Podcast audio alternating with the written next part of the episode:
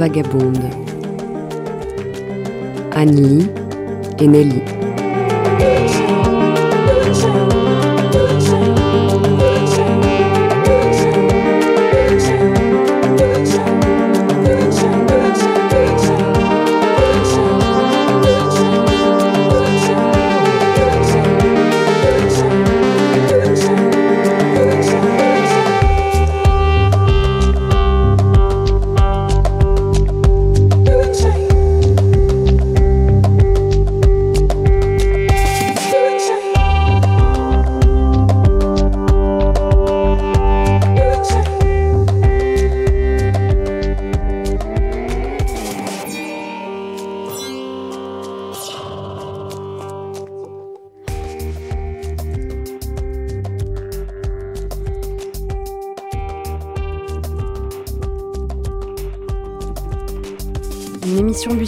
Consacrée au documentaire, à la création radiophonique et autres bidouilles sonores. Voilà ce qu'Anne-Lee et moi souhaitons vous proposer tous les 15 jours sur l'antenne de Radio G.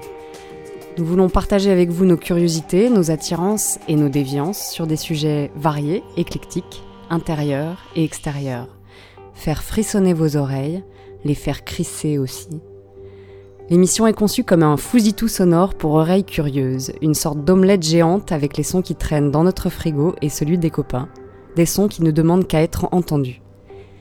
Ayez donc les oreilles à l'écoute et laissez-vous entraîner par les ondes vagabondes.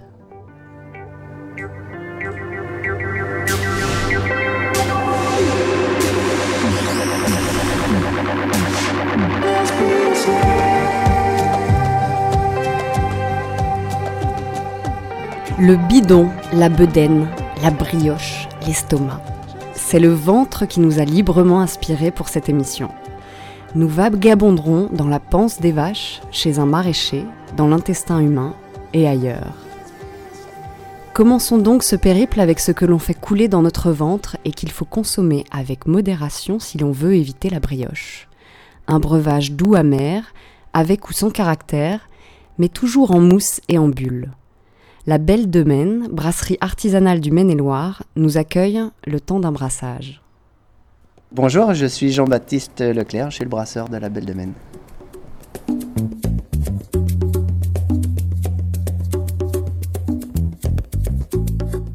Aujourd'hui, on va faire un truc un peu, euh, un peu spécial. Je fais une bière blonde et on va y rajouter le houblon du jardin. On a des, on a des portes ouvertes au mois d'octobre, euh, le 14 et le 15 octobre, et du coup, on aura ce brassin-là qui sera, euh, qui sera mis en fût, qui sera percé le jour J.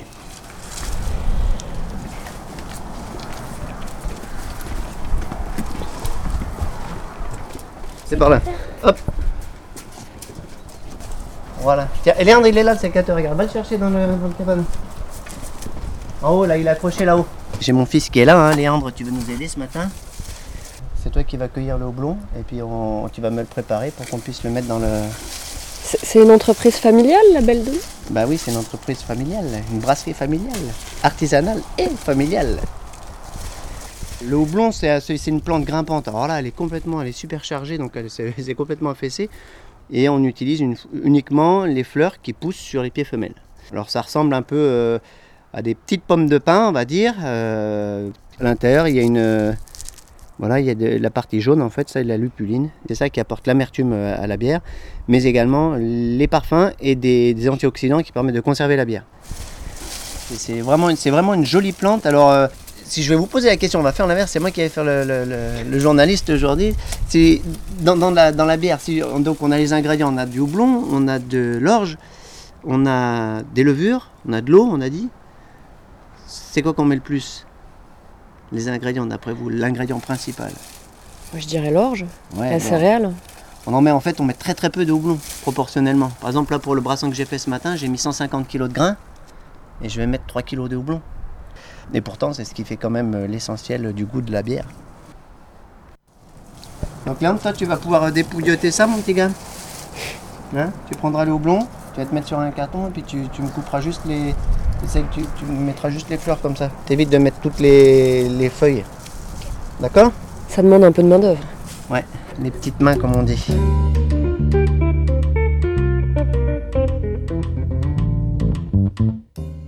On est arrivé en 2011 sur, euh, sur Bushman et on, on a commencé à brasser en mai 2013. Alors c'est un peu particulier, on n'est pas dans une, c'est pas un site uniquement réservé à la production, c'est à la fois notre lieu de vie et notre lieu de, de travail. Je dis nous, euh, en fait, je suis tout seul à brasser. Je, dis, je pense souvent, euh, j'associe ma femme pleinement à ça parce que et puis mes enfants, lui, lui nous fait signe.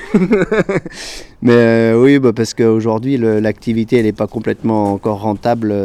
donc, si j'avais pas mon épouse qui avait son travail extérieur, ça serait moins facile.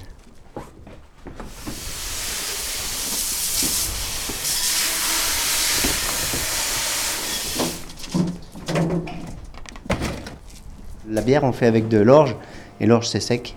Donc en fait, on est obligé de le broyer, le concasser, et de le mélanger avec de l'eau chaude pour en extraire euh, le sucre, c'est-à-dire l'amidon qui est à l'intérieur du grain. Donc la partie euh, concassage, je l'ai faite là tout à l'heure dans ce moulin qui est là-bas. Et puis après, une fois que c'est une fois que c'est écrasé, euh, ça monte directement dans la petite cuve de brassage. On va aller voir. Voilà. Donc là, j'ai rajouté de l'eau chaude. Donc là, on est dans la phase de, de ce qu'on appelle d'empâtage. Donc c'est là où en fait euh, je brasse. Le brasseur, c'est celui qui mélange l'eau chaude avec le grain.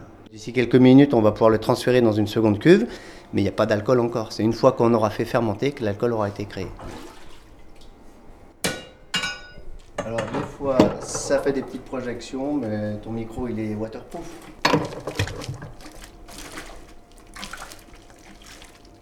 Et l'orge, il vient d'où? Et l'orge, donc nous, on se sert dans une, c'est de l'orge française qui est euh, qui est cultivée ben, en France et qui est maltée en Belgique. Voilà. Euh, alors maltais, le truc, c'est voilà, souvent maltais, ça veut dire que l'orge, en fait, on peut utiliser le grain cru directement qui sort du champ de l'agriculteur, mais euh, dans ce grain cru, il n'y a pas d'amylase en fait, ces fameuses enzymes dont on parlait au départ. Et en fait, on a besoin pour cela d'avoir un- un- une transformation sur le grain qui va consister à le faire tremper, le faire germer. Et une fois qu'il est bien germé, on va le sécher, on va le torréfier différents degrés de torréfaction qui vont donner des maltes plutôt blonds, plutôt légers ou plutôt caramel, voire très foncés. Le, le brasseur, il fait des assemblages de maltes pour donner la couleur à la bière. Si je veux faire une bière plutôt blonde, je vais mettre des maltes plutôt clairs. Si je veux faire des bières plutôt foncées, je vais mettre des maltes clairs un peu, mais aussi des maltes un peu caramel, voire foncés pour, euh, pour colorer la bière.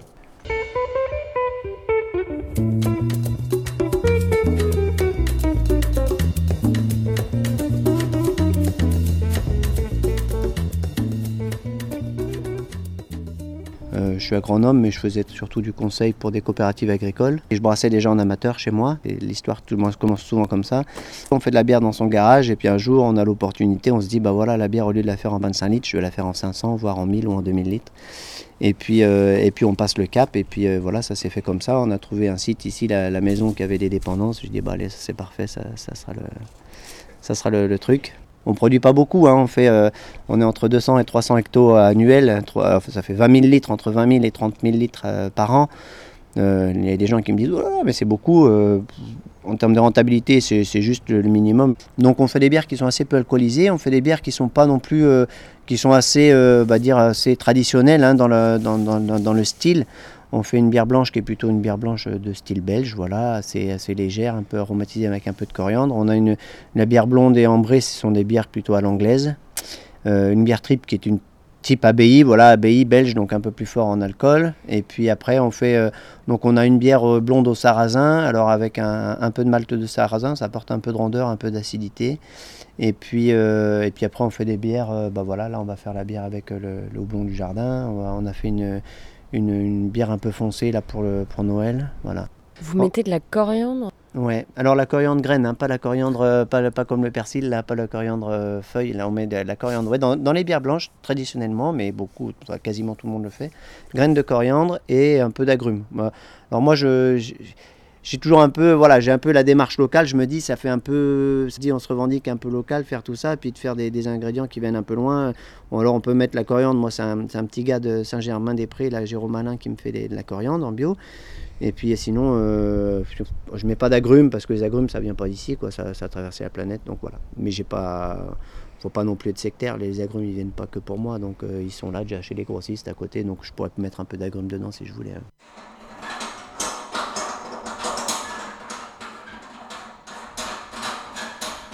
on va relancer. Je vais mettre ça. Alors attention, ça va couler un peu.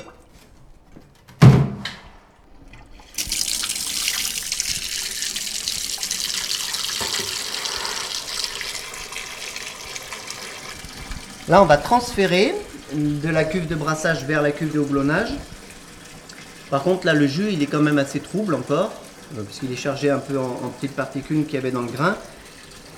Et quand, je vais, quand on va le houblonner, il faut quelque chose qui soit clair quand même. Plus c'est laiteux, plus ça va être laiteux à la fin dans la bière. On va le faire, euh, on va le, naturellement le filtrer sur drèche. Donc en fait là il y a beaucoup de grains. Et le grain, toute l'épaisseur du grain, en fait, ça fait comme un, un filtre naturel. L'eau, l'eau qui, l'eau, le liquide qu'il y a dedans, bah, il va s'écouler à travers le grain d'orge, doucement. Et quand il, là, parce que là, il y a 150 kg, donc là, c'est rempli de grains. Donc l'eau qui va être dessus, bah, à force, elle va repasser là, je vais la recirculer, donc elle va se nettoyer naturellement, puisque le, le filtre, le grain, en fait, va retenir toutes les impuretés. Et puis quand ça sera bien clair, il suffira que je tourne cette petite vanne ici, et au lieu de revenir par ici, ça repartira dans ma cuve de brassage.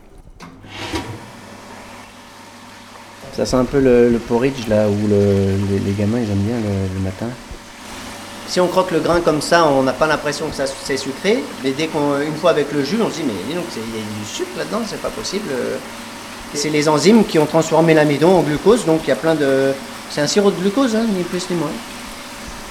Donc là, vous voyez, le jus il était vraiment laiteux, là il commence à être un peu plus clair, un peu plus jau- jaunâtre. Et puis d'ici 3-4 coups, là, bah, il va être super, euh, il va être archi clair. Moi j'ai été élevé au bio depuis que je suis petit. Mes parents faisaient partie des premiers producteurs bio dans la Drôme.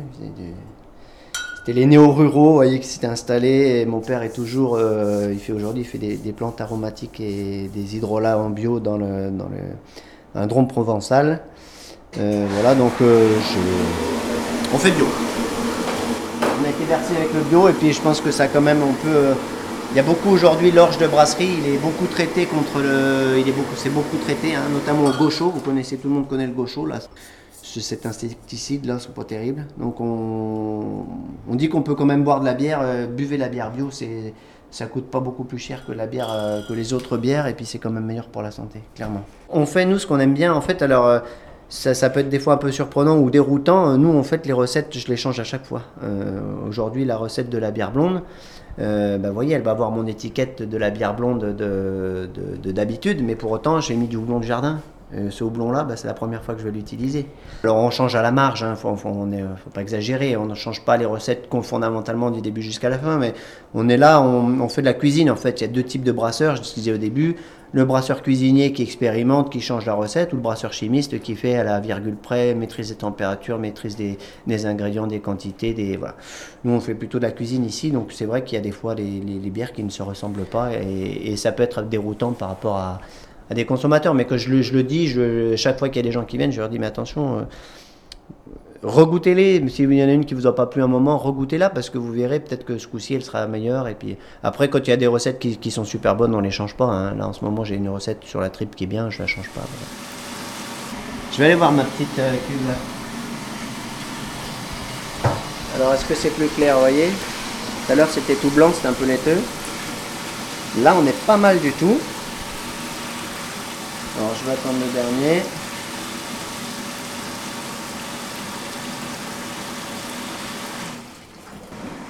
Alors là, je, ben, je prépare ma cuve de houblonnage. En fait, il y y a plein de raccords, de vannes, etc. Je comme je l'ai bien nettoyé euh, avant de brasser. Donc là, il faut juste que je mette les, les raccords.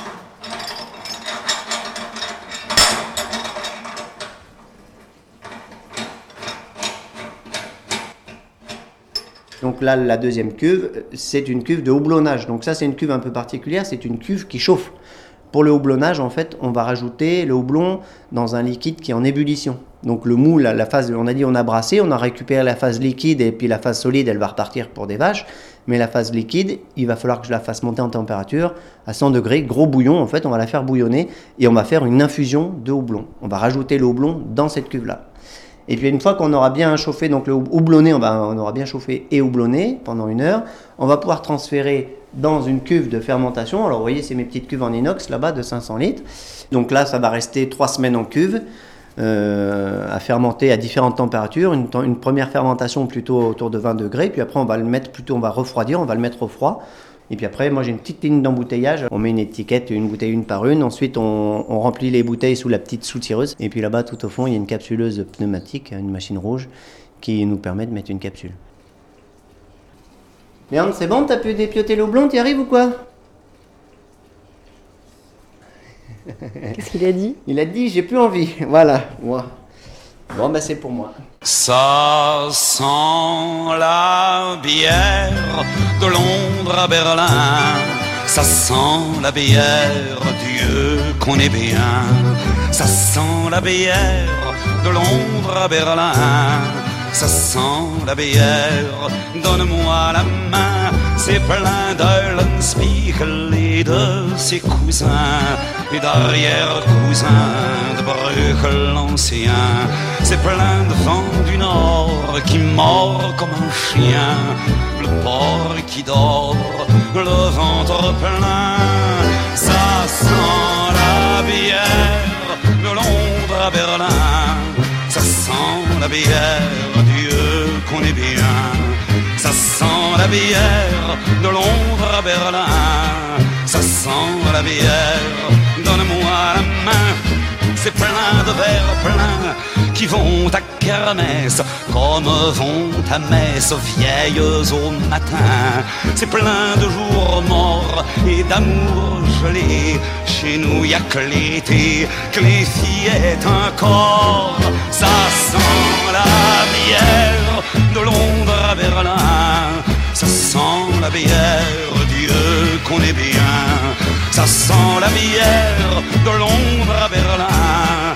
Ça sent la bière, donne-moi la main. C'est plein de finissants qui soignent leurs souvenirs en mouillant de rire leurs poiluchons blancs. C'est plein de débutants qui soignent leurs féroles en caracolant de Prosit en scroll. Ça sent la bière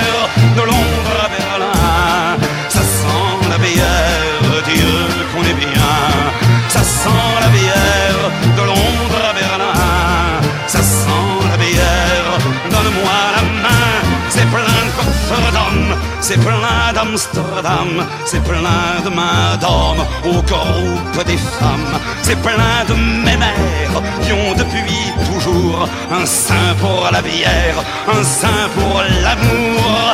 Ça sent la bière de Londres à Berlin. Ça sent la bière, Dieu qu'on est bien. Ça sent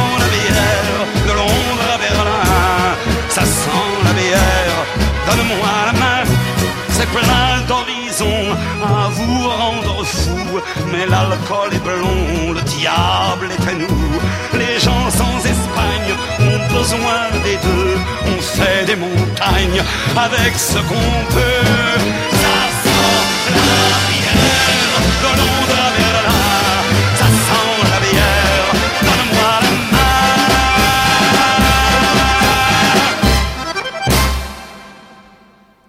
C'était Jacques Brel qui chantait La bière.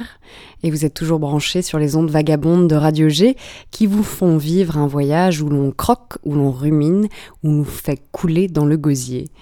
J'ai donc découvert en poussant les portes de la brasserie Belle de Maine que l'on mettait de la coriandre dans la bière blanche.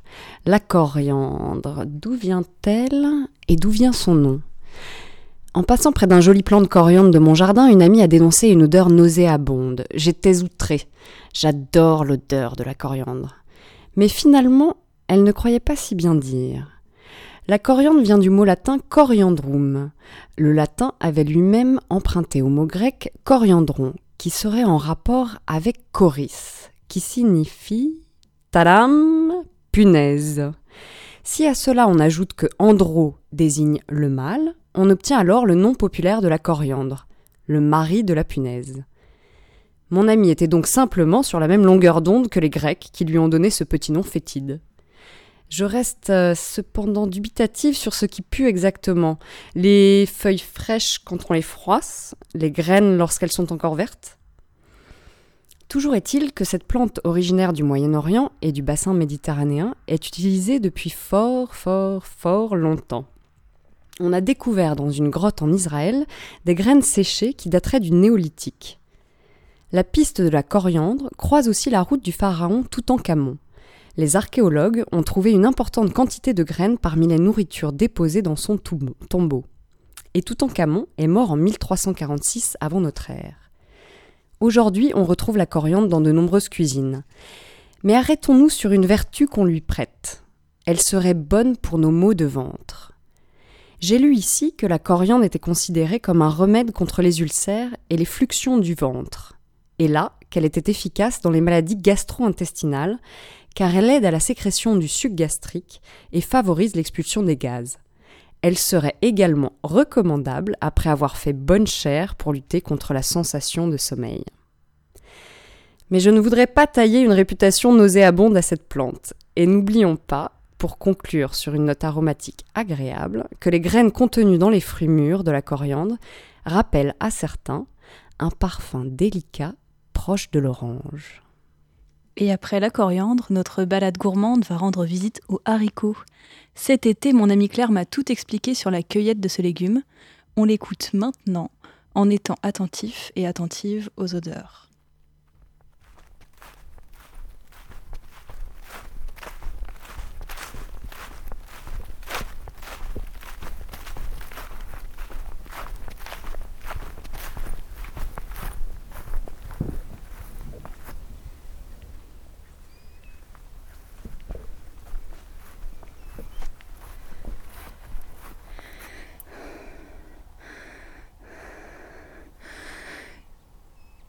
Jeudi 4 août, en direct d'un cueillette des haricots. Il doit être à peu près, euh, j'imagine, aux alentours de 11 heures. Euh, on se retrouve au milieu des serres. Il me semble qu'on a compté 9. Le pan de haricots dont on s'occupe, le pan. Un pan, c'est euh, à peu près l'espace que remplit la plantation des légumes. Donc il doit, on doit avoir 4-5 rangées qui font une longueur de 15 mètres, qui sont assez proches avec euh, des petites plantations de persil plein entre les deux. Et le haricot, ça fait partie des lianes, donc ça s'entremêle, ça demande un petit peu de patience, un petit peu d'exercice, de flexibilité des genoux et d'étirement de la cuisse arrière. C'est plutôt pas mal. Et ça invite aussi à revenir sur ses pas quand on les cueille. Voilà.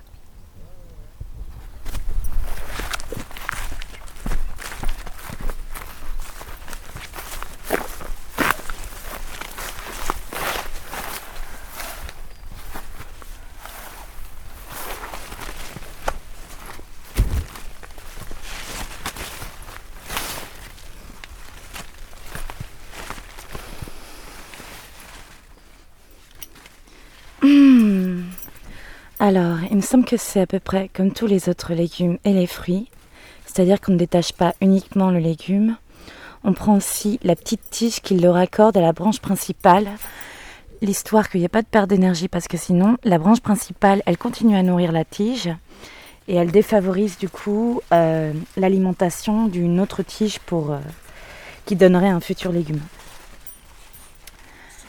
Donc ça demande un petit peu d'ongle ou du moins un petit peu de pression dans le bout des doigts. Et on n'y arrive pas forcément à chaque fois. Mais si on peut en faire l'effort, c'est quand même mieux. Hmm Parce que la nature fait bien les choses toute seule et nous, on vient l'emprunter. Donc autant y mettre du sien.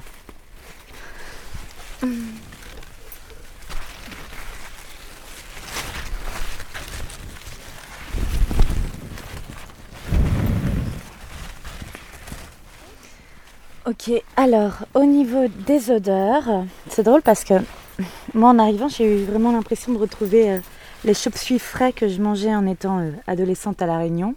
C'est juste l'histoire de me la péter un peu, hein, vite les anecdotes.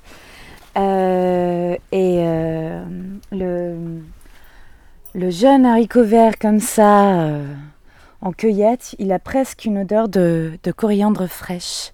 Presque. Enfin, ça sent vraiment le verre. Il y a un truc un petit peu puissant qui s'accroche sur le côté des narines. Et euh, en même temps, il y a aussi une odeur. Euh, je, ne pense pas que ce soit les haricots, mais il y a une odeur de. de. comment on appelle ça? Du tabac naturel. Du tabac qu'on laisse sécher, qu'on vient réhumidifier un peu. Un peu caramélisé dans la serre. Alors je sais pas, j'ai pas, il me semble pas avoir vu plantation, mais il y a peut-être un tabac qui est en train de sécher quelque part. Et voilà, ça vient un peu de temps en temps couvrir cette odeur-là. C'est assez étrange parce que ça s'arrête dans le fond de la bouche, derrière la langue. Et limite, ça me donne un peu la pâteuse. Et en même temps, ça, le, haricot vert vient bien réveiller mon nez. C'est assez agréable, drôle de sensation matinale. On avance un peu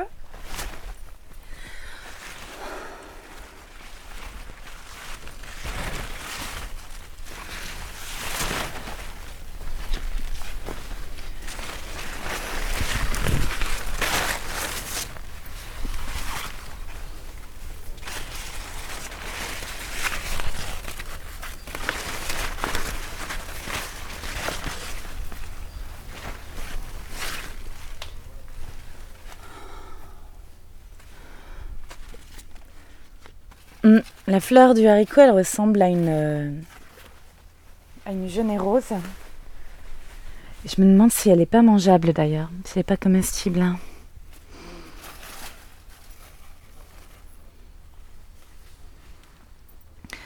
Euh, les haricots qu'on cueille prend différents formats. Il y a les plus gros, il y en a des un petit peu plus fins, on évite de prendre les tout petits. Le plus gros que j'ai cueilli, il devait faire euh, 16 cm, quelque chose comme ça, du moins en longueur. Largeur, ça va, ça dépasse jamais les 5 mm ou les, 1 cm. C'est un côté. Hein. Ça reste un légume humble et pas hyper boosté, quoi. Tant mieux, parce que sinon, c'est un peu dégueulasse.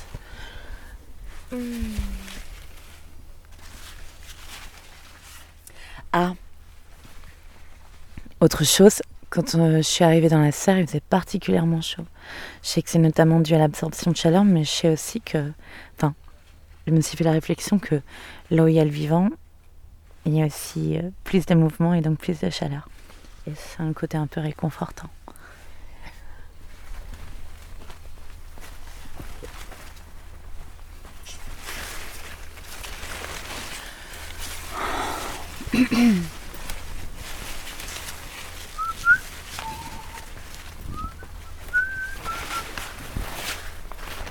Ah, mais t'as bien avancé, toi. Tiens, vas-y, je t'en mets un peu. je crois que là, on avait fini. Hein. Ouais. Je pense aussi. Ah, mais il y a de la coriandre. C'est pour ça que ça sentait la coriandre. Ah oui,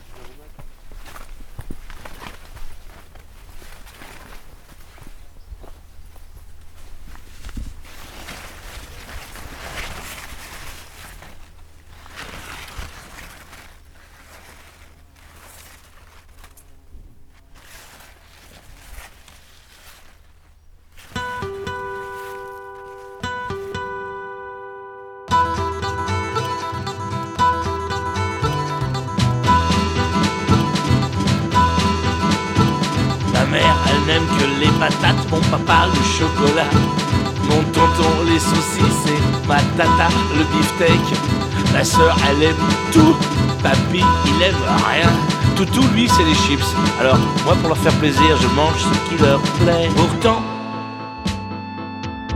si j'avais le choix, moi je sais, je sais ce qui me plairait.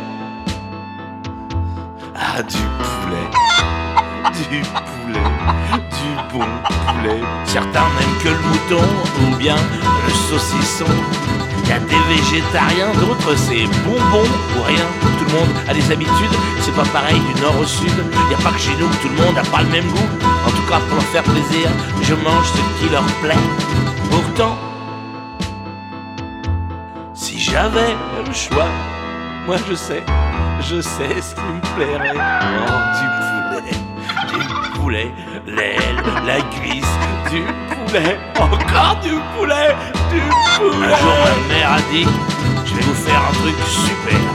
La cuisine qu'on fait à l'autre bout de la terre. De la griffe de crocodile avec des fruits confits. Aïe aïe aïe, j'ai dit. Mais pour lui faire plaisir, je mange ce qui lui plaît. Pourtant, si j'avais le choix, moi, Moi, moi je sais. Je sais ce qui plairait du poulet. Du poulet, du poulet, du poulet, du poulet, encore du poulet. Quand je serai grand, je me déguiserai en poule avec de la vraie plume. C'est cool, je rentrerai dans le poulailler à l'heure de la sieste. Et là, je choisirai pour me faire plaisir, je mangerai ce qui me plaît. Ah, j'aurai mon choix, mon choix moi. Du bon, du, du, du bien frais, du poulet. Ah, du poulet. Encore du poulet, ah, du poulet, encore, encore du poulet, du poulet, ah, du poulet, ah, du poulet.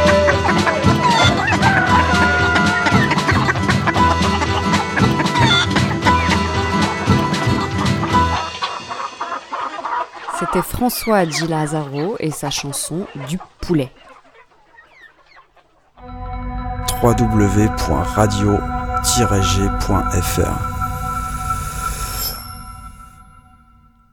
Les ondes vagabondes poursuivent leur périple librement inspiré du ventre, direction la panse des ruminants. La scène se passe près de Valenjou, à la ferme Bellis Perennis. Suivez le guide pour découvrir ce qu'il y a dans l'assiette de leur bête.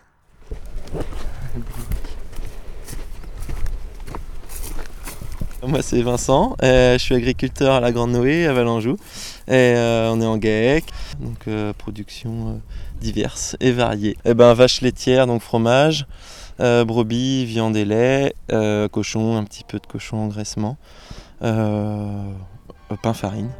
Et voilà.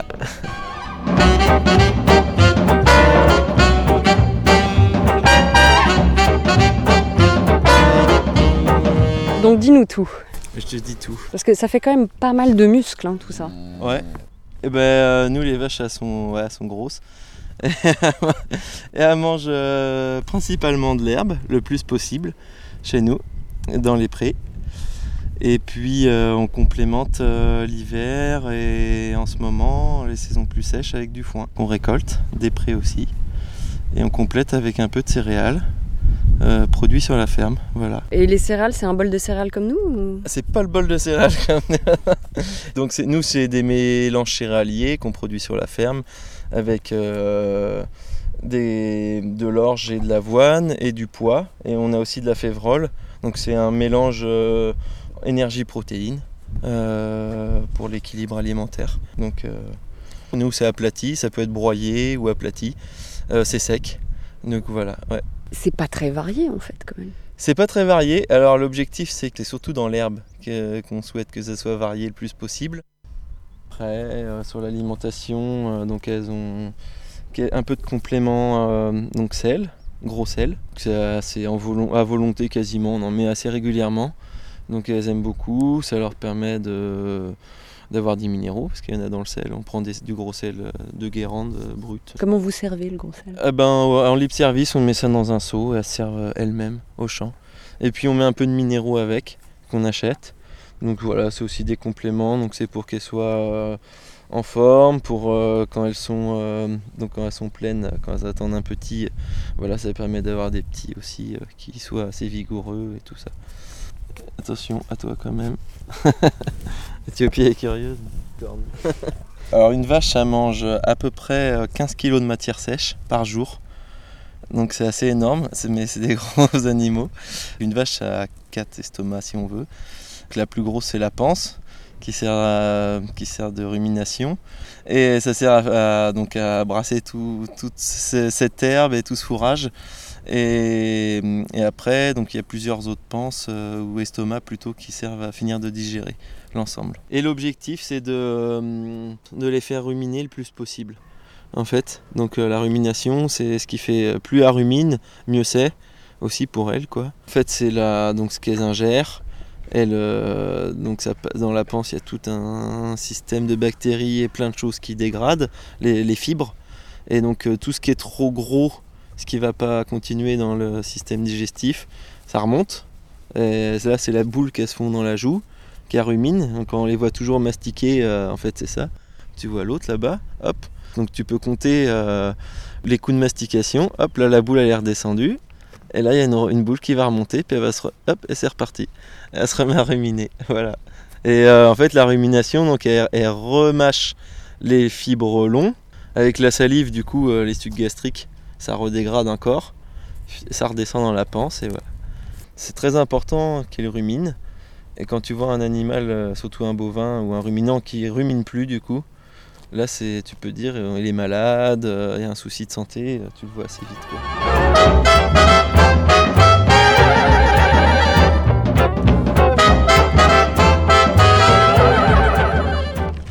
Bon, alors qu'est-ce qu'on va voir maintenant? Je sais pas s'il reste des animaux ici.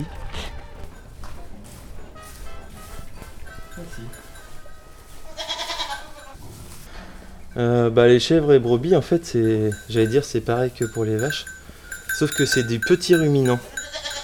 Du coup, c'est un peu plus sensible euh, au niveau de l'alimentation. Vu que c'est des petites, euh, c'est des petites panses, des petits animaux, si tu te trompes un peu trop sur l'alimentation, tu peux, tu risques de perdre, perdre une bête plus facilement.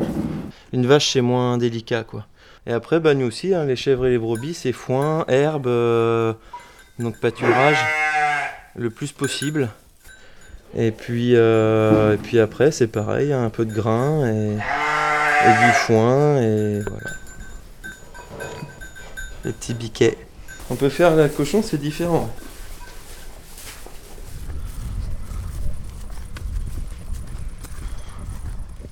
Eh ben, le cochon, euh, animal monogastrique, donc rien à voir, ça rumine pas. Euh, identique à l'homme, donc euh, ça mange tout, autant de la viande que, des céréales, que de l'herbe. Et non, ils, ont juste, euh, ils sont juste plus performants que l'homme euh, sur la capacité à, valoriser l'herbe. Ils sont capables de pâturer et de valoriser un peu les fibres, plus que nous, l'herbe quoi en tout cas. Nous on valorise les fibres mais euh, on s'en broute pas d'herbe. non nous en gros on leur sert euh, donc c'est de- de- donc ils ont des grands champs. Déjà on essaye de leur mettre des, grands, des grandes prairies pour qu'ils aient suffisamment d'herbe toujours un peu à pâturer. Et euh, après le repas euh, du jour c'est petit lait, donc c'est résidus de fromagerie pour nous, et, et céréales comme les vaches, du son aussi, les résidus de meunerie, et voilà. Donc ça, ça permet aussi d'engraisser euh, les cochons quoi. Et après, on pourrait euh, les laisser comme ça euh, dans des champs, donner euh, un tout petit peu de céréales ou des déchets ménagers, mais si tu veux engraisser, il faut donner un peu plus. Quoi. Et puis, euh, est important quand même de leur donner de la fibre pour le transit. Ça, c'est un truc qu'il faut. Donc, s'il y a pas si tu n'as pas un champ trop grand, il faut donner du foin ou de la paille, quelque chose qui les fait quand même digérer, parce que sinon, ils ont mal au ventre. Quoi. Et tu dis qu'ils sont omnivores, mais là, Ouais. les tiens, ils sont végétariens presque alors Ouais, ils sont plus végétariens, mais euh, tu peux euh, donner des œufs, tu peux donner de la viande, si tu veux. On le fait pas, hein, mais euh, c'est omnivore. C'est voilà, un, c'est un monogastrique et c'est omnivore, le cochon. Et ça prend Ouais. combien de repas par jour un cochon? Nous, ils en font qu'un chez nous. Après, tu peux en faire 10 si tu veux. Ça mange tout le temps. Ça adore manger un cochon. voilà.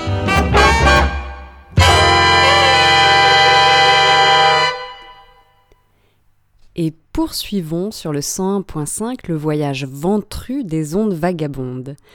Je ne peux résister à l'envie de vous lire un passage du best-seller que Julia Anders a consacré à nos intestins. Comme quoi le ventre passionne. L'intestin, lui, est au cœur de la bataille. Il connaît toutes les molécules de notre dernier repas, attrape avec curiosité des hormones qui se baladent dans notre sang, prend des nouvelles des cellules immunitaires ou prête une oreille attentive au bourdonnement des bactéries intestinales. Il est aux premières loges pour pouvoir ensuite raconter au cerveau des tas de petits ragots sur nous, dont celui-ci n'aurait sinon jamais eu connaissance. Pour collecter ces informations, l'intestin dispose non seulement d'un système nerveux plutôt conséquent, mais aussi d'une surface si vaste qu'elle fait de lui l'organe sensoriel le plus étendu du corps. À côté, les yeux, les oreilles, le nez ou l'épiderme sont de petits joueurs. Leurs informations sont livrées à la conscience et utilisées pour réagir à notre environnement. En cela, ils fonctionnent un peu comme des systèmes d'aide au stationnement. L'intestin, lui, est une immense matrice qui ressent tout de notre vie intérieure et travaille au niveau du subconscient. L'intestin et le cerveau travaillent très tôt main dans la main. Ensemble, ils esquissent une part importante du tout premier univers sensitif du nourrisson. Au début de notre vie, nous aimons la douce sensation de satiété, nous crions au désespoir quand la faim nous taraude, et nous pleurnichons sous la torture des ballonnements. Les personnes auxquelles nous faisons confiance sont celles qui nous nourrissent, nous changent, nous font faire notre rôle. À l'âge des couches, notre moi repose de manière nette et perceptible sur ces deux entités, le tube digestif et le cerveau. En grandissant, nous étendons de plus en plus notre perception du monde à tous les sens dont nous, disposons. Nous ne braillons plus quand le plat qu'on nous a servi au restaurant ne nous plaît pas. Ce qui ne signifie pas que la liaison entre l'intestin et le cerveau est subitement disparue. Seulement elle est plus nuancée.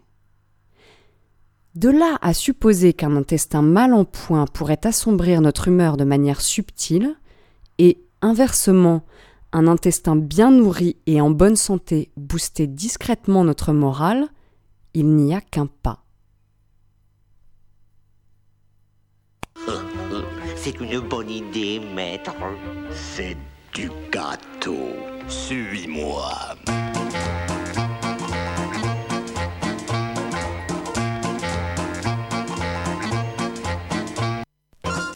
Broken glass everywhere. People pissing on the stage, you know they just don't care. I can't take the smell, can't take the noise. Got no money to move out, I guess I got no choice. Rats in the front room, roaches in the back, junkies in the alley with the baseball bat. I tried to get away, but I couldn't get far, cause a man with the tow truck repossessed my car. Don't push me, cause I'm close to the edge. I'm trying not to my head. it's like a jungle sometimes, it makes me wonder how I keep from going under. Standing on the front stoop, hanging out the window, watching all the cars go by, roaring as the breeze. Dans un petit plat à pied qui ressent de lézard, la valeur et la coudre. Et un peu de sucre en poudre.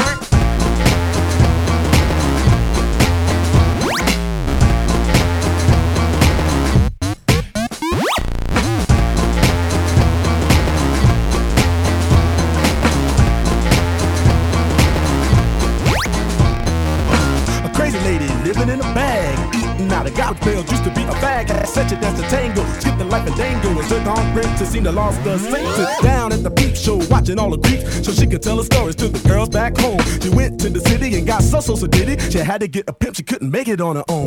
Don't push me, cause I'm close to the edge. I'm trying not to lose my head. it's like a jungle sometimes, it makes me wonder how I keep from going under. it's like a jungle sometimes, it makes me wonder how I keep from going under. Pâtisserie empoisonnée, la valeur de la coudre. Et un peu de sucre en poudre.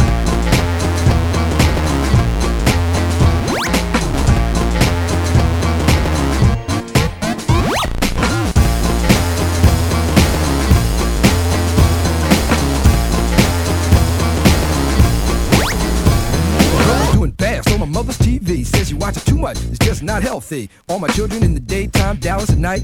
Can't even see the game or the Sugar Ray fight. The bill collectors, they ring my phone and scare my wife when I'm not home. Got a bum education, double digit inflation. Can't take the train to the job, there's a strike at the station. Neon King Kong standing on my back, can't stop to turn around. Broke my sacroiliac, a mid range migraine, cancer membrane. Sometimes I think I'm going insane. I swear I might hijack a plane.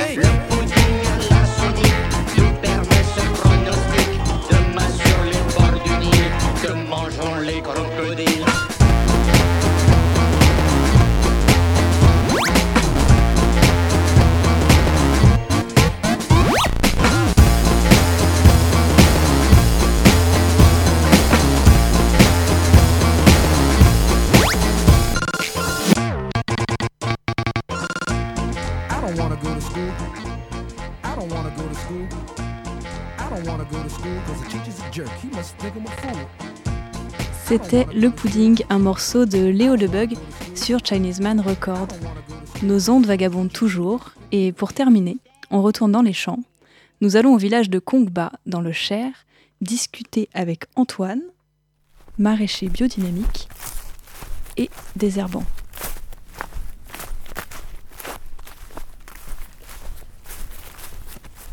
donc euh, je désherbe les carottes. Les petites carottes semées il n'y a pas longtemps. Et ils sont envahis par le liseron. C'est une grosse zone à liseron, on n'a pas réussi à étouffer. et il reprend le dessus tout le temps. Donc il faut régulièrement aller désherber pour les sauver. Il y a combien de carottes? Combien de rangées de lits? Des lits de 30 mètres. euh, Il y en a. Nous en reste 3 à faire. Voilà. Et puis euh, dedans, normalement, il y a 5 rangs de carottes. Et tu désherbes tous les combien? Eh ben là, l'idéal, à cette époque-là, quand elles sont encore petites, c'est toutes les semaines. On a réussi à faire les grandes, euh, voilà, plus à droite là. Et il reste toutes les petites à gauche. Et tu pourras les manger quand, les carottes? Euh, fin d'été, les premières, là, les plus grandes, euh, en septembre, euh, ouais, les premières, ouais. En botte, et puis après, le reste, ce sera pour la conservation, pour passer l'hiver. Voilà. Et tu t'appelles comment? Antoine. Et tu es maraîcher ici? Ouais, depuis, c'est ma deuxième année, ça fait un an et demi, je suis maraîcher. D'accord. Et avant, tu étais maraîcher quelque part ou pas du tout? Non, avant, j'ai fait, euh, j'ai fait de l'animation nature pendant 7-8 ans, et puis après, j'ai fait de l'entretien de jardin privé pour compléter aussi l'animation, donc euh, je me suis mis à faire pas mal de jardins. Puis après, j'ai développé, j'ai fait un an à faire que ça, en temps plein. Et puis après, bah, Jérôme m'avait proposé de s'associer avec lui sur euh, l'activité maraîchage. Voilà, donc euh, j'ai dit oui. Et vous êtes trois, c'est ça? Ouais, et après, bah ouais, l'année dernière, c'est Seb qui est arrivé. Lui, il s'est installé euh, à Dain. Ça faisait un an qu'il était installé. Et puis, il avait envie de changer, de travailler avec du monde et tout. Voilà, donc on l'a accepté. euh. Ouais. Et toi, qu'est-ce qui te plaît dans le maraîchage? Bah, euh, j'aime beaucoup les plantes, faire pousser des les plantes, voilà, de, de la graine et puis jusqu'à la récolte et tout. Et euh, d'être dehors, euh, de gérer mon temps. Euh, ouais. euh. Et du coup, vous êtes en groupe? Enfin, je sais pas si c'est. Euh, Qu'est-ce que ça change de faire du maraîchage tout seul ou, euh, ou à plusieurs?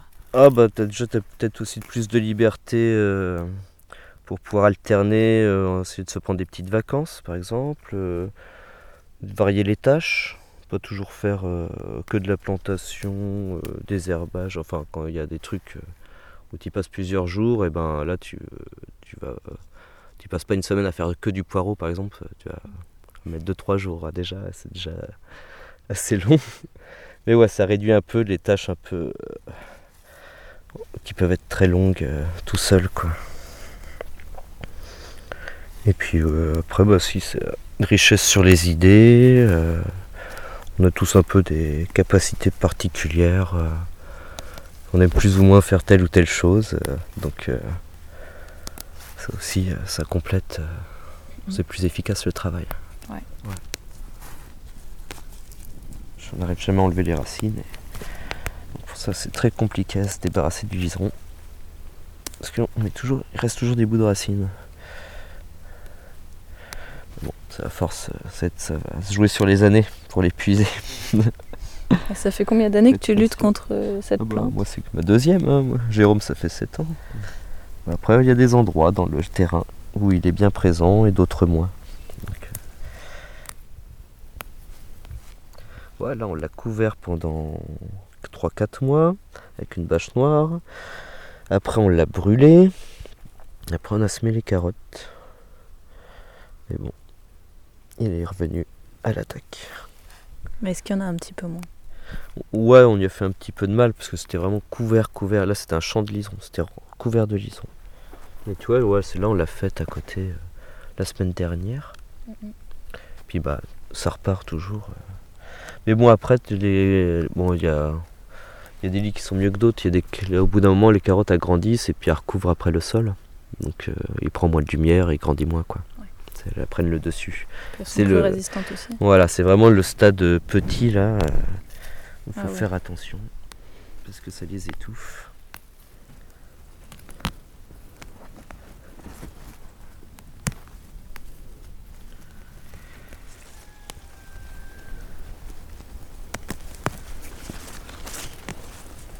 Du coup, tu as appris le maraîchage en le faisant Ouais. ou il y a un truc de formation avant et... Non, j'ai pas fait de formation en fait. Bah, je m'intéressais, je faisais du potager depuis euh, quelques années. Puis j'avais suivi un peu Jérôme, lui donner des coups de main de temps en temps, euh, bosser avec différents copains maraîchers et tout. Et euh, puis voilà, m'entraîner chez moi. et donc ouais, non, mais là c'est un autre niveau, hein, parce que là déjà, il faut gérer. euh, il y a une quarantaine de légumes qu'on fait dans l'année, qui ont tous euh, des particularités. euh. Entre, ouais, il y en a qu'on sème en direct, il y en a qu'on fait les plants, il y en a qu'on on repique. Enfin, il y a. Puis après, il y a toutes les différentes tailles à faire sur les légumes, connaître tout leur parcours technique, en fait, leur, euh, du, de la graine jusqu'à la récolte. Après, il y a toutes les conservations aussi à gérer. Puis a après tout ce qui est vente. Donc, et puis avoir euh, ce qu'il faut euh, pour assurer les, les ventes. Euh, là, comme on travaille beaucoup, nous, on fait du panier de légumes. Donc on a des clients abonnés euh, assez régulièrement sur l'année, quoi.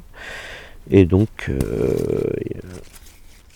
faut prévoir à l'avance euh, ce qu'on va semer pour euh, remplir tous les paniers euh, dans 6-7 mois. Enfin, voilà. Faut bien anticiper, bien s'organiser. Après, bah là, on est beaucoup aidé. Jérôme a l'expérience, a une vision un peu de, de ce qu'il faut, les différentes. à quelle période faut lancer tel légume, quand il va, quand on pourra le récolter, ce qu'on aura à peu près en récolte, voilà. Ouais, ouais.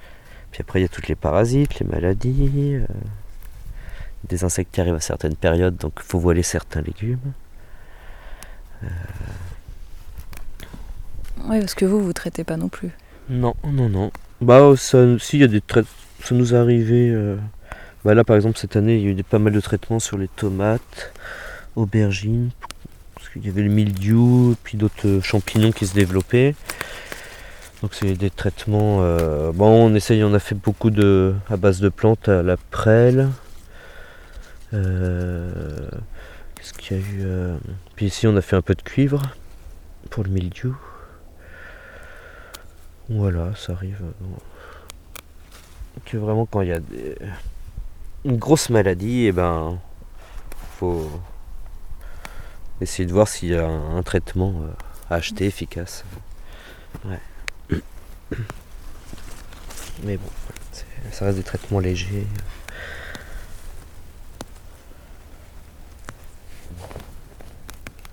Et ça va, vous arrivez à en vivre? Eh bah, Enfin, pour le moment, ouais. Ouais, ouais. On arrive. euh, bah, la, c'est la première année, là, c'est, c'est doucement, quoi. Euh, parce qu'on a eu euh, pas mal. On a eu de l'investissement. euh, bah, on, a fait, on a refait des prêts aussi pour se ragrandir. Et que on a remonté une nouvelle serre aussi cet hiver. Ce qui fait qu'on n'était pas à 100% sur euh, notre production, sur le maraîchage aussi. Donc on a eu un peu de. C'est pas une année optimale quoi. L'année prochaine ce sera beaucoup mieux. Pour mieux assurer euh, le début de saison quoi surtout. Bah là c'est l'été ça va. C'était le début de saison qui était plus euh, compliqué. Puis on avait pris les nouveaux marchés euh, à l'automne avec la map. Et euh, bah, c'était pas prévu et donc on n'avait pas mis en place euh, les cultures dans le champ pour assurer au printemps quoi. C'est ça aussi euh, qui, est- qui est- qui a rendu les choses un peu compliquées. Bah, on s'arrangeait avec des, en faisant un peu d'achat-revente avec des gens du coin, avec l'entraide, avec ouais, des collègues à côté quoi, pour continuer à assurer les, les abonnements et voilà, remplir les paniers. En tout cas, quand tu vois une partie sans liseron, après, t'es vachement content. Tu vois, Bah ouais, quoi, quand t'as bossé, quand t'as fini ton rang, là, tu vois. Tu ah, les carottes.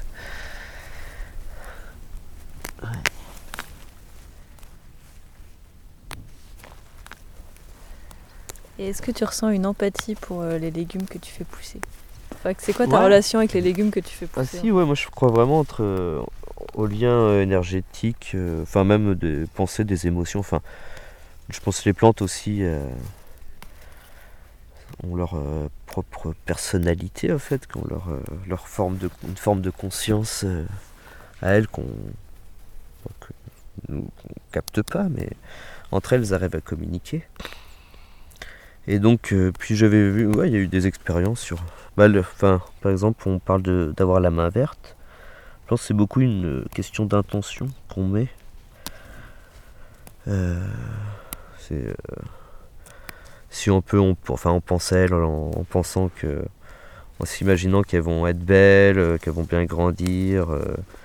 donc c'est un peu une forme d'amour quoi qu'on donne un peu à, ces plantes. On les aime, c'est sûr. hein. Euh, Ça nous fait plaisir de les voir bien se développer. euh, on, on- les voir, de vouloir qu'elles soient vraiment belles, en forme. euh, voilà. Et je pense que ça y joue sur, euh, sur après la, ce que la plante va donner, va produire, euh, comment elle va se comporter, euh, si elle se sent aimée ou pas. quoi. Il faut faire une expérience à faire chez soi. euh, de- de- d'haïr une plante et puis d'aimer l'autre et puis euh, non, après, je trouve, je trouve c'est un peu magique moi la comment la folle et diversité euh, la beauté ouais de, des, des couleurs des fruits des feuillages des nervures euh, je trouve que c'est c'est beau quoi. C'est-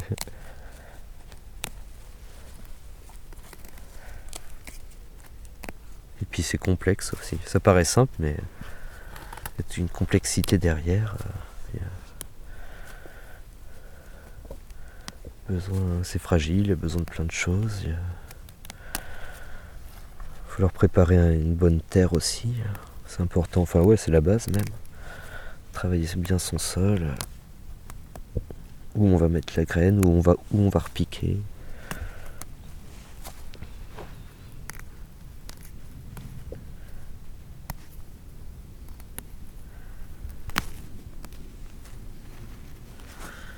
Ah, ça va être plus simple. Il y en a moins.